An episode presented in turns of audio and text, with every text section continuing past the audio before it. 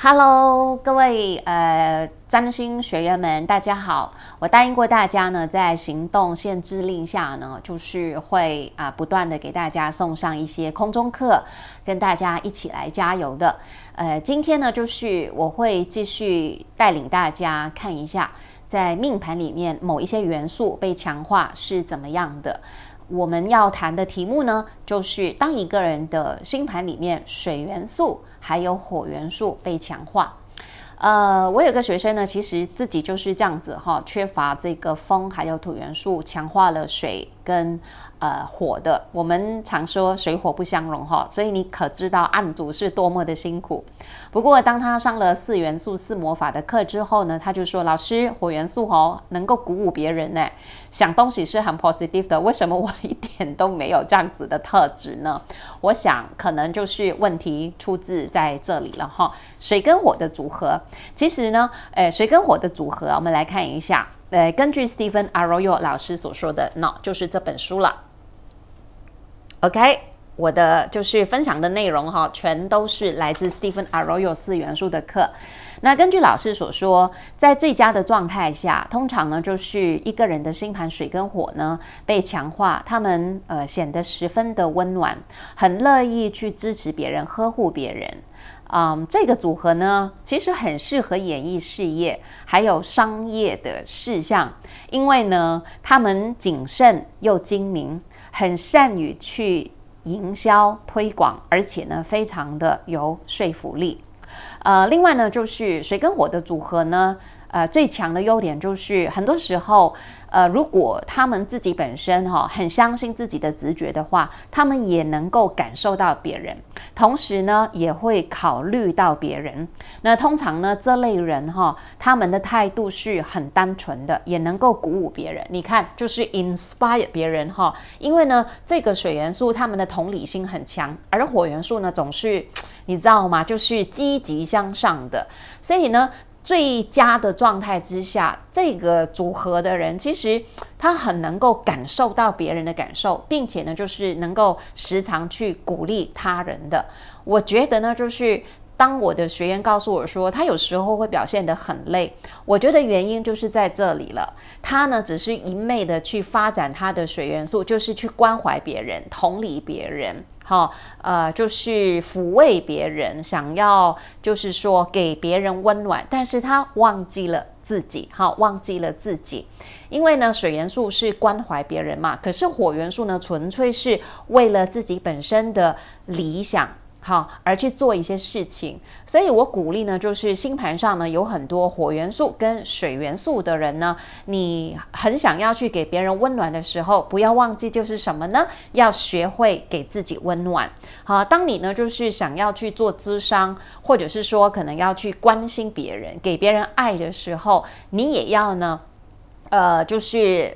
让自己有一种呢，就是说我做这个事情是因为我想要这样做，而不是呢我为了关心你，呃，为了就是表现我对你的关心而不断的说你要说的话。因为水元素很 sensitive，能够感受到别人需要什么，他就很自然去说别人想要听的话。有时候哈、我们呢不断的就是没有 boundary，没有界限的不断的给给给的时候呢，会让一些。人就是来吸取我们的能量的，所以呢，才会有一句话，就是叫“能量吸血鬼”哈，Energy Empire，你们有有听过吗？是吗？就是。啊，sorry，我的英文不好。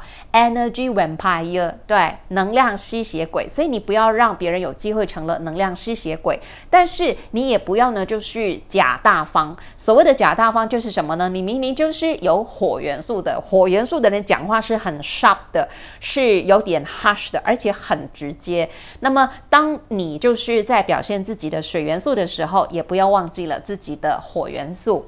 那么，呃，在星盘上，水元素跟火元素被强化的人呢，有时候会显得兴味十足。那么这个性呢，就是高兴的性哈。我把它翻译去英文，它有点像是类似 spontaneous，就是很多时候哇 OK，那种 mood 来了哈，就立刻要去做某一些事情，所以就会显得有点冲动，并且呢，就是缺乏有系统化的思考以及行动。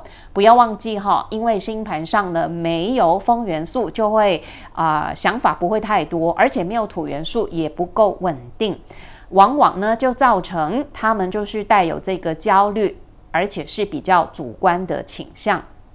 那另外呢，就是这种组合会造成哈情绪的极端化，对别人的评语显得十分的敏感，个性很强烈。这类人的贪婪跟缺乏自制力呢是比较明显的，而这种倾向会导致严重的情绪波动。哈，缺乏自制力就是自己本身。啊、呃，有时候呢，火它就是一下子哈、一下子那个脾气嗡这样子烧了出来。然后呢，因为它的底下是有水的，所以这些都是跟情绪有关。命盘上这两个组合被强化的人，小心要多多注意自己本身那个情绪可能有过于主观，跟带有这种焦虑的倾向，所以会让自己本身有时候呢不小心也受到一些伤害。然后导致了这个非常呃波动的情绪。那特别呢，就是根据 Stephen Arroyo 老师所说的天蝎座跟狮子座的组合，因为呢，呃，天蝎座是那个水元素嘛，然后狮子座是火元素。其实这两个星座的共同点就是什么呢？固定模式的星座，所以呢是会比较。